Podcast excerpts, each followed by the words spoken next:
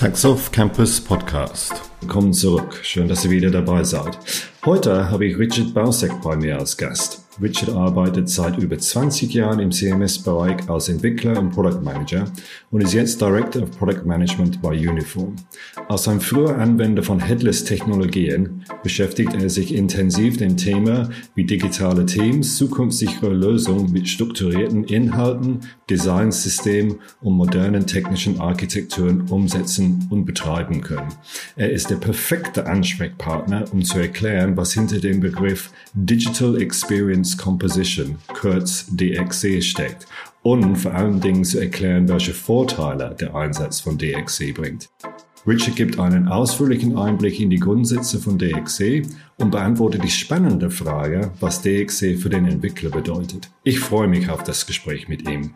Und wie immer, wenn ihr Themen habt, die ihr gerne in einem Podcast beleuchtet haben möchtet, schickt uns eine E-Mail an podcast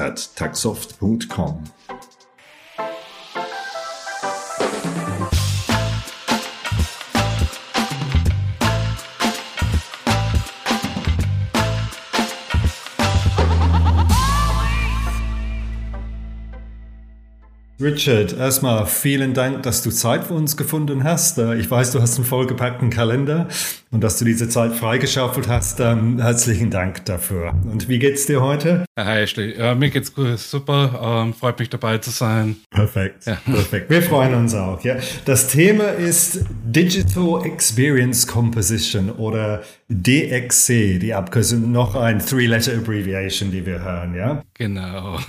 Aber lass uns erstmal, bevor wir in, ins DXC einsteigen, Technologien einsetzen und so weiter, ich würde erstmal die Frage stellen, okay, welches Problem ist da, wo man DXC braucht, um dieses Problem zu lösen? Ja, mhm. was ist eigentlich der, der, der, der Business-Aspekt, äh, was wir mal berücksichtigen müssen? Ja, super Frage. Also ich glaube, das ist ganz vielseitig. Mhm.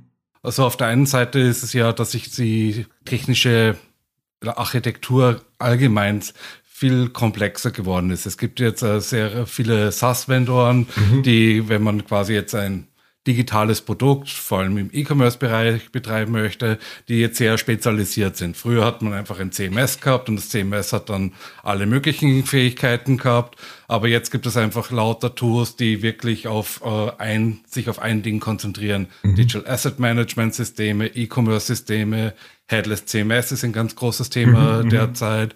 Man braucht eigene Tools wie für, äh, für Website-Suche, so sowas wie Algolia zum Beispiel mhm. und, und, und, und. Ja. Jetzt ist die große Frage, okay, wie bringe ich eigentlich diese, all diese Systeme effizient zusammen? Mhm. Und dann ist aber auch die, sag ich mal, nicht nur, wie bringe ich diese Systeme zusammen, das ist quasi so diese Orchestrierung oder Composability, wie man jetzt so sagt, mhm. auf Architekturebene, sondern es gibt ja dann auch eine weitere Composability in, auf der Designebene. Das heißt, es gibt ja auch diesen ganz starken Trend Richtung Designsysteme, wo auch das, äh, das Frontend äh, runtergebrochen wird in kleine Elemente, wiederverwendbare äh, Elemente. Und auch äh, auf der CMS-Ebene wird strukturierter Inhalt äh, quasi immer wichtiger. Gerade weil man ja nicht nur auf den, für einen Webkanal publiziert, sondern Omnichannel immer, immer wichtiger wird. Man möchte genau. auch äh, als äh, Unternehmen bereit sein, dass man quasi seine Kunden an jedem Channel ansprechen kann mit den relevanten Inhalten. Genau. Genau. Das heißt, man hat da überall diese Komp komponentenbasierten Systeme. Mhm. Und jetzt ist die Frage, wie stelle ich eigentlich diese Systeme zusammen? Und da, das ist genau das, wo DXC äh, sich quasi so entwickelt als dieses Rezept.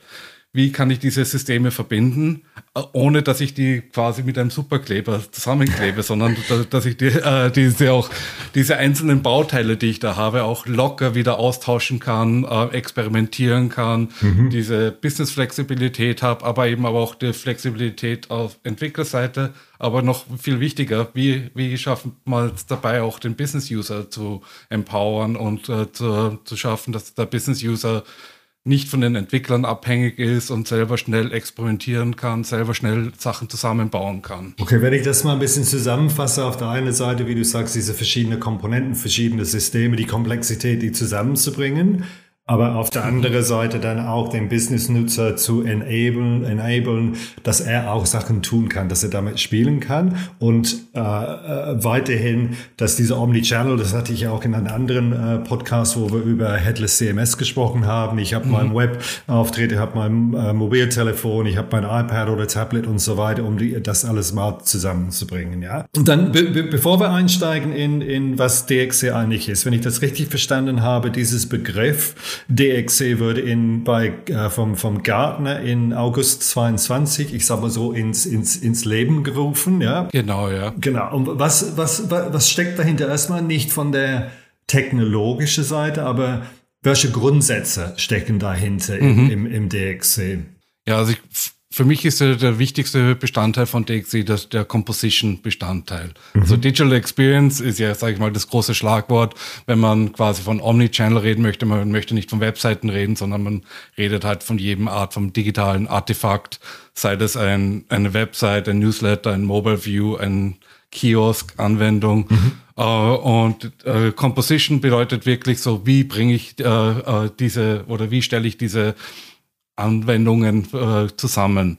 Mhm. Und äh, Gartner hat in seinem Report quasi drei große Fähigkeiten oder Kompetenzen da mhm. quasi definiert, was ein DXC ausmacht. Das erste ist quasi so der Integration Layer oder der API Integration Layer. Mhm. Ähm, das bedeutet, äh, wie einfach und wie flexibel kann ich mich mit äh, Drittsystemen anbinden, diese austauschen, diese Inhalte oder Daten, die in den Drittsystemen gehostet werden, Business-Usern zur Verfügung zu stellen. Aber auch auf der anderen Seite, wie, wie einfach können dann Entwickler diese Daten abgreifen und quasi, wenn das dann im Frontend äh, dann ist, äh, relativ einfach diese Experiences bauen. Darf ich dazu eine Frage stellen? API-Integration, Schnittstellen zu, zu anderen Systemen. Gibt es denn dafür Standards, die eingesetzt werden? Weil klar, ich sag mal so, jede Unternehmen wird seine interne API definiert haben. Ja, ein, ein Vodafone, ja. ein E.ON, ein wer auch immer. Äh, gibt es oder gibt es Standards oder irgendwelche Versuche, diese Schnittstellen zu standardisieren oder sind die wirklich so unique, sage ich mal so, dass man die nicht standardisieren können. Ich würde sagen, das ist wirklich alles kreuz und quer. Ja. Ähm, äh, also da, ich glaube, halt so die Standards sind vielleicht so die ganz High-Level API-Standards wie REST oder GraphQL, aber das sind ja mehr so wirklich so die vom Formatierung von Daten, genau. aber so quasi wie API-Schnittstellen selber aufgebaut sind, was ist das API-Design, da gibt es wenig, sage ich, Konventionen. Es gab, es gibt ja ein paar Versuche wie Open API oder mhm. JSON API, aber ich habe das jetzt nicht so wirklich gesehen, dass die wirklich so ja, Industriestandarde werden. Ja, es gibt auch viel Legacy, ja, die man bedienen muss. Ja, genau. Genau. genau. Und, und das ist nämlich, glaube ich, auch ein ganz wichtiger Aspekt von DXC. Legacy ist einfach die Realität auch von vielen Enterprises. Genau. Und äh, DXC erlaubt eben diese Enterprises auch ihre Altsysteme noch zu behalten ähm, und aber trotzdem noch in einen modernen technischen Stack einzubinden. Mit einzubinden, okay, gut. So, du hattest dann von zwei viele andere Sachen. Das ist erstmal das API Integration, dann hattest du das, äh, das genau. Thema Frontend Orchestration und Experience Builder, glaube ich, angesprochen. Kannst du noch ein bisschen was dazu erzählen? Ja, das oder der zweite Layer ist eben ähm, Experience Builder. Das heißt, wie kann ich den Business-User ermöglichen, äh, Webseiten zusammenzubauen, Newsletter zu bauen? Wie kann, können sie quasi auf diese Daten, die aus äh, dem API Integration Layer kommen, zurückgreifen? Und auf der anderen Seite quasi die Design System Komponenten, die, die ihnen zur Verfügung gestellt werden von ihrem Design- oder Entwicklerteam anwenden, um ja zum Beispiel Webseiten zu bauen. Aber ich sag mal, Webseiten bauen ist ja auch viel komplexer geworden in den letzten Jahren. Ja. Gerade mit Responsive Design genau. ähm, ist das ja nicht mehr nur so, ich male ein Bild, sondern ich muss auch dieses Bild quasi ja. in fünf ja. verschiedenen Größen äh, und verschiedenen Szenarien haben. Ich muss auch äh, wissen, wie äh, Performance ist zum Beispiel extrem wichtig. Ich muss auch wissen, dass ich Bilder vielleicht in verschiedenen Formaten oder verschiedenen Größen zur Verfügung stellen muss. Ähm, Accessibility und SEO-Optimierung wird immer wichtiger. Das heißt, es ist auf der einen Seite wichtig natürlich, dass der Business-User empowered ist, Webseiten oder andere Anwendungen zusammenzustellen, aber trotzdem, dass die Designer und Entwickler noch genug Kontrolle haben über das Endergebnis, damit das eben halt auch äh, gutes Lighthouse-Score zum Beispiel hat. Mhm. Also Lighthouse-Score ist quasi eine Metrik, die verwendet wird für SEO, um zu schauen, wie schnell rendert eine, eine Seite oder äh, wie lange dauert es, bis eine Seite am Browser erscheint und so weiter. Und da gibt es so etliche Scores, die jetzt halt auch von Google relativ stark streng bewertet werden, die auch sehr relevant für das Ranking von einer Seite äh, sind.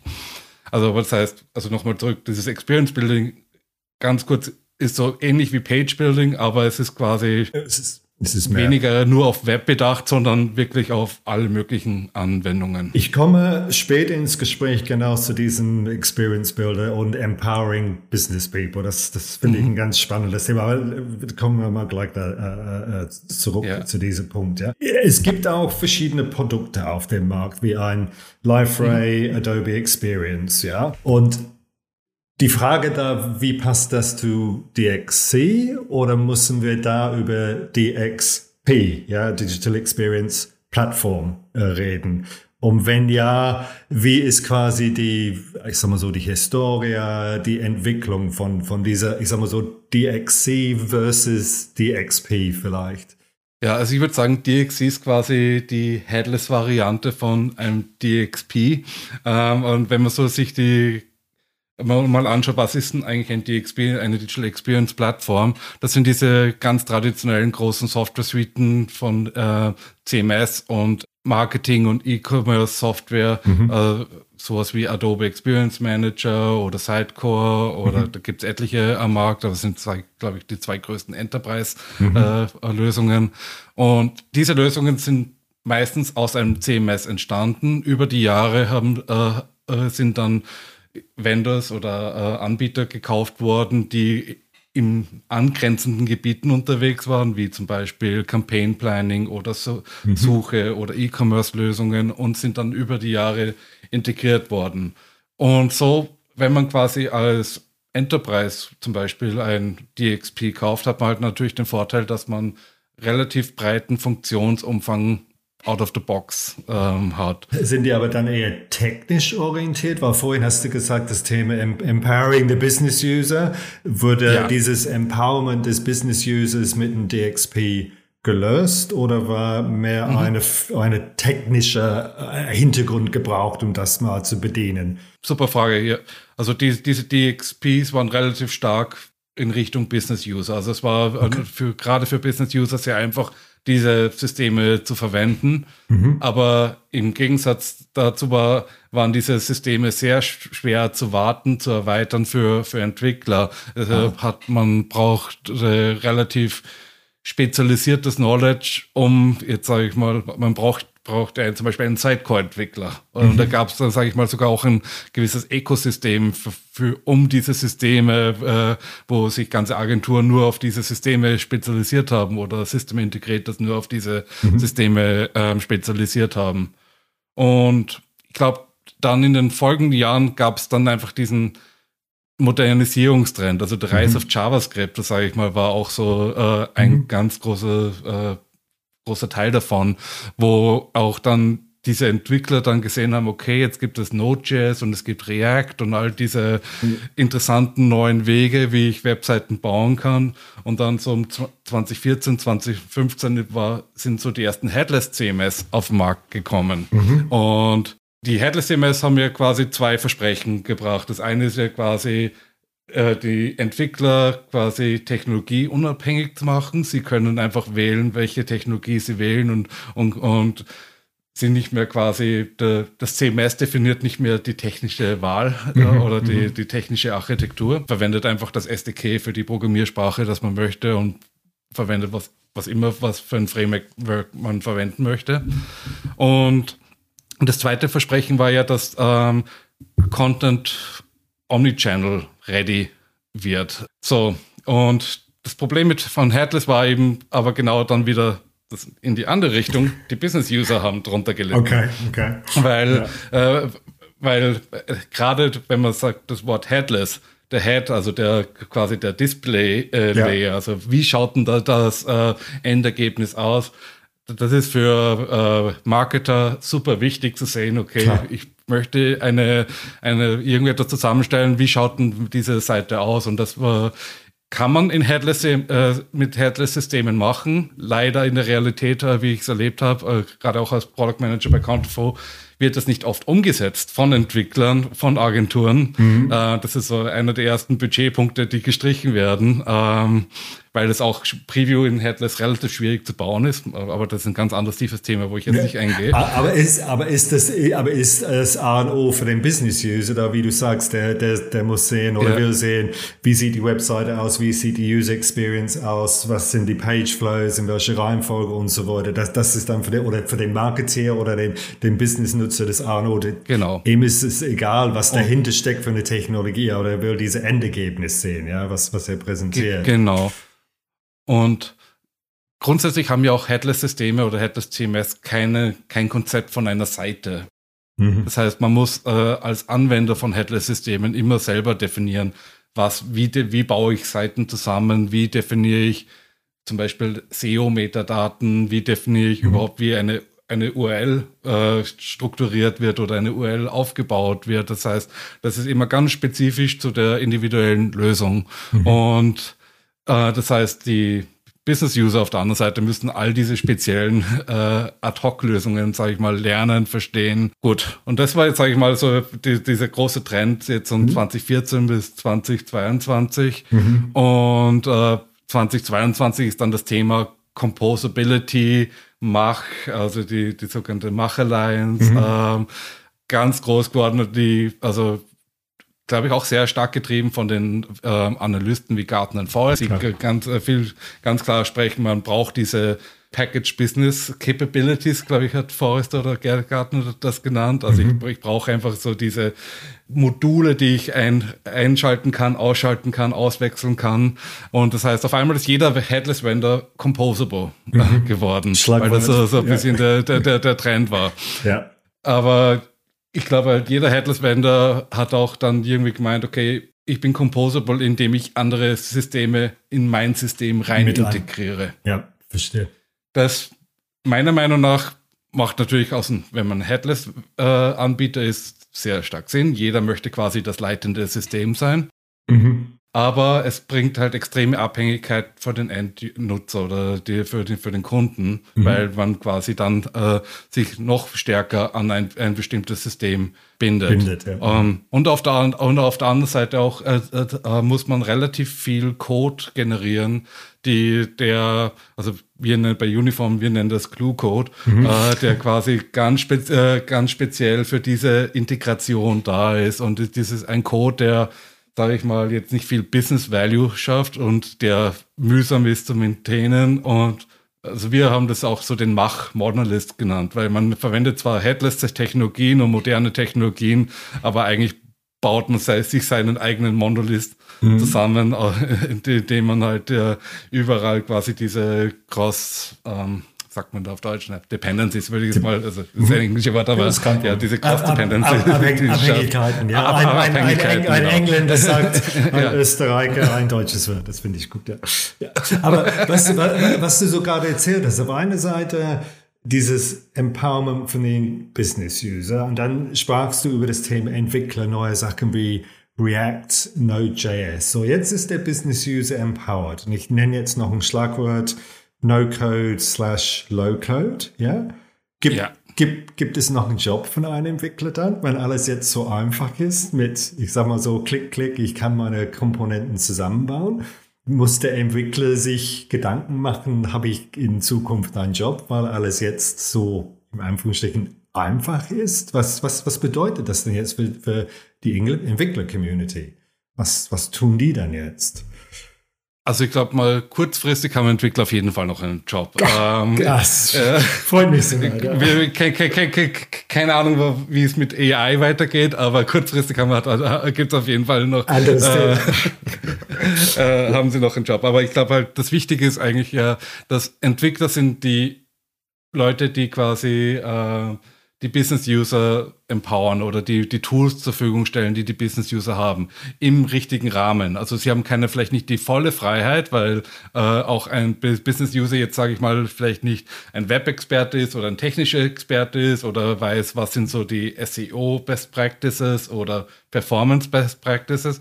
Das heißt, die Aufgabe vom Entwickler ist es, Module, Design-System-Komponenten, äh, gute Konfiguration, gutes Preview dem äh, Business-User zur Verfügung zu stellen, damit diese äh, quasi selber Seiten zusammenbauen können, dass diese äh, Business-User experimentieren können, ohne für jede kleine Änderung ein Ticket zu erstellen, die, die dann im Backlog von den Entwicklern liegen und der Vorteil eigentlich für die Entwickler ist, dass sie sich wirklich auf die relevante Arbeit ja. konzentrieren können. Die werden, haben wahrscheinlich einmalig das Setup und diese Komponenten zur Verfügung zu stellen und die Konfiguration vom System. Mhm. Aber dann, während das System in Betrieb ist, ist weniger Interaktion vom, mit dem Entwickler notwendig. Ähm, oder der Entwickler kann sich wirklich um Performance-Optimierungen oder einfach relevante Features oder äh, ja, Businessprobleme ja. kümmern, aber muss jetzt nicht den Banner auf der Homepage austauschen, genau. äh, was, äh, sage ich mal, äh, eine ziemliche Verschwendung von Entwicklerskills und Entwicklerzeit ist.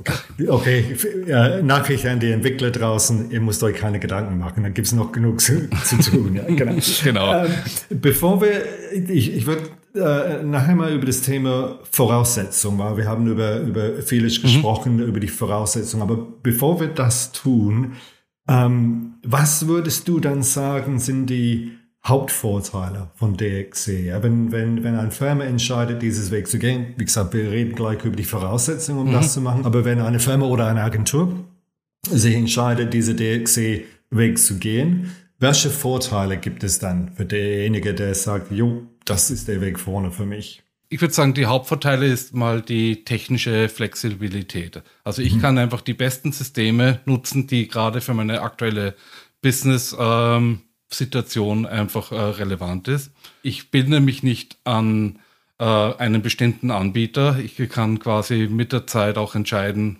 äh, was ist eigentlich gerade der, beste, die beste Lösung die, für, für mich. Also bin wir sprechen oft von Best of Need versus Best of Breed. Mhm. Ähm, mhm. So Best of Need bedeutet, okay, ich, also ein Beispiel ist, ich bin vielleicht ein kleines Sales-Team, ich habe drei, vier Leute. Mhm. Das heißt, ich könnte eine, eine kleinere Sales-Lösung oder CRM-Lösung wie HubSpot verwenden, aber vielleicht bin ich ja dann über die Jahre erfolgreich und muss dann auf ein Enterprise-System mhm. wie Salesforce ähm, ausweiten. Mhm. Ähm, aber da, ich muss nicht meine ganze Architektur neu schreiben, alles niederreißen, äh, komplettes Refactoring machen. Ich kann einfach diese Migration in den Systemen machen, aber relativ äh, schmerzfrei die, diese anderen Systeme einbinden. Ja. Vielleicht sogar ohne eine Zeile Code zu be berühren. Aber das ist dann genau dieses, dieses ja. Komponentenaustausch. Ja, ich gehe genau. von einem, einem äh, SaaS-System zu anderen. Und was ich dann daraus lese, ich kann eine Entscheidung zu einem Zeitpunkt treffen, was richtig ist. Das heißt aber nicht, ich entscheide einmal und für die nächsten 20 Jahre genau. habe ich, oder wenn ich das verändern möchte, dann kostet mich das Millionen und, und zig Jahren, sondern ich habe diese Flexibilität, wenn, wenn meine Bedürfnisse äh, äh, sich verändern oder vielleicht Performance-Aspekte sich, sich verändern, dann kann ich Komponenten austauschen, ohne Angst zu haben, das wird ewig dauern und wird eine Menge Geld kosten, um das ein bisschen platt auszudrucken, ja? Absolut.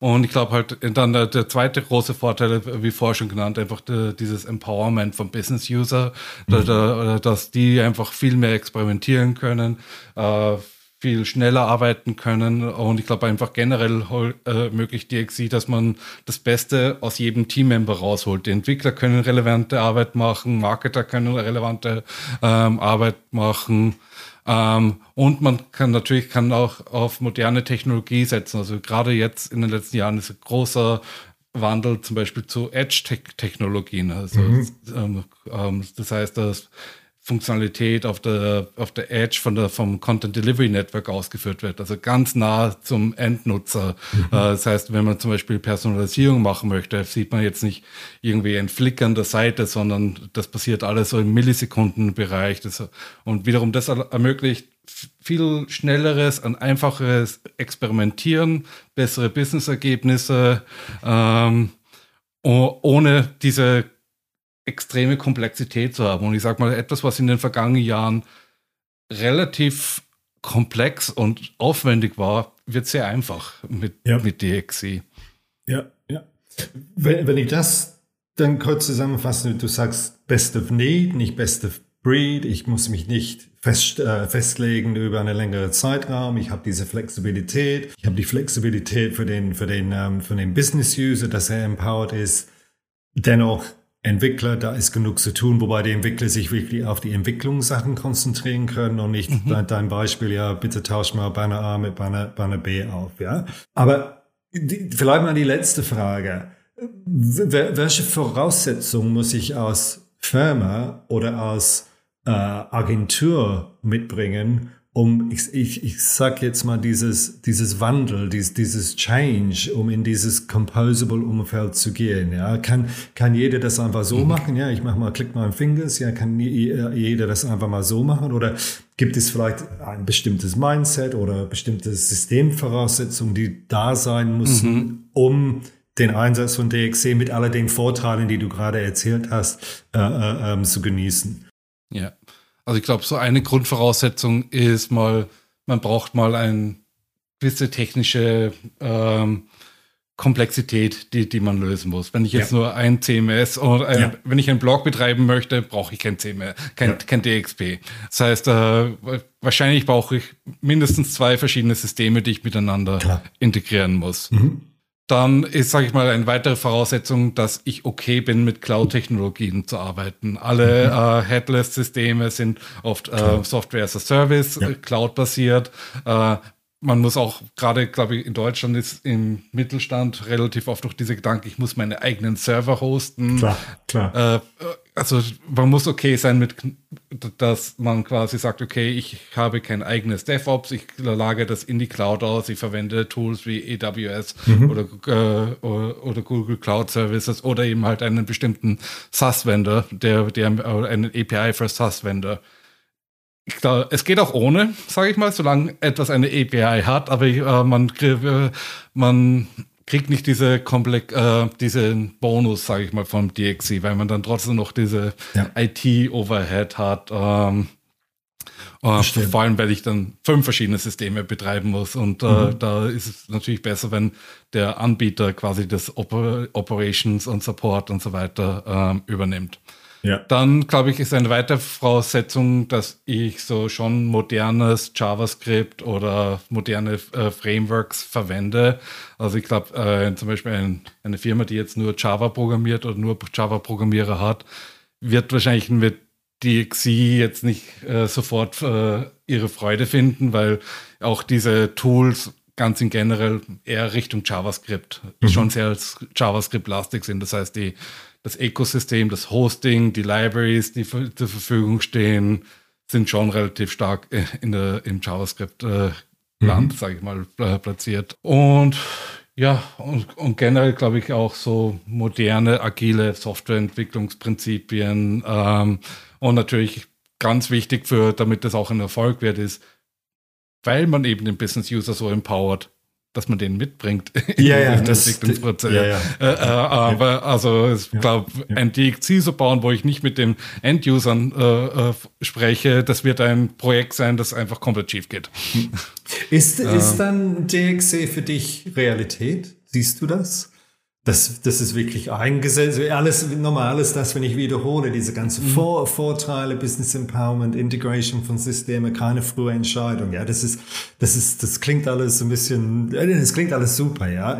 Ist es dann wirklich Realität? Ja, August, haben wir gesagt, August 22 mhm. vom Gartner, ja, dieser Begriff. Wie siehst du dann, äh, vielleicht das andersrum zu fragen, nicht Realität, die Adoption, so wirklich Firmen, die jetzt ja. diesen Composable, nenne ich mal so, diese, diese Composable weggehen. Sie, kannst du ein paar Beispiele, vielleicht nicht die Firmen nennen, aber ein paar Beispiele von, von, von der Realität mal erzählen? Mhm. Also, also ich glaube, grundsätzlich ist das noch ganz, ganz, ganz früh. Okay. Also die, okay. ähm, äh, aber was ich quasi sehe, und ich bin halt, ich arbeite für einen DXC-Anbieter mhm. namens Uniform. Mhm. Wir sind probieren selber noch mehr oder weniger unseren Product Market Fit zu, zu finden. Mhm. Ähm, aber was wir halt auch ganz klar sehen, ist Firmen, Agenturen fragen jetzt. Äh, also A wird quasi DXC mal bekannter als Prinzip, auch Composable mhm. quasi wird, äh, wird immer wichtiger. Wir sehen halt auch ähm, irgendwelche RFPs von Enterprises, die DXC schon wow. erwähnen. Also es kommt ganz langsam, wird es Realität. Was wir natürlich aber auch sehen, ist so, so DXC, glaube ich, ist am wertvollsten im, in der zweiten Iteration von einem Headless-Projekt.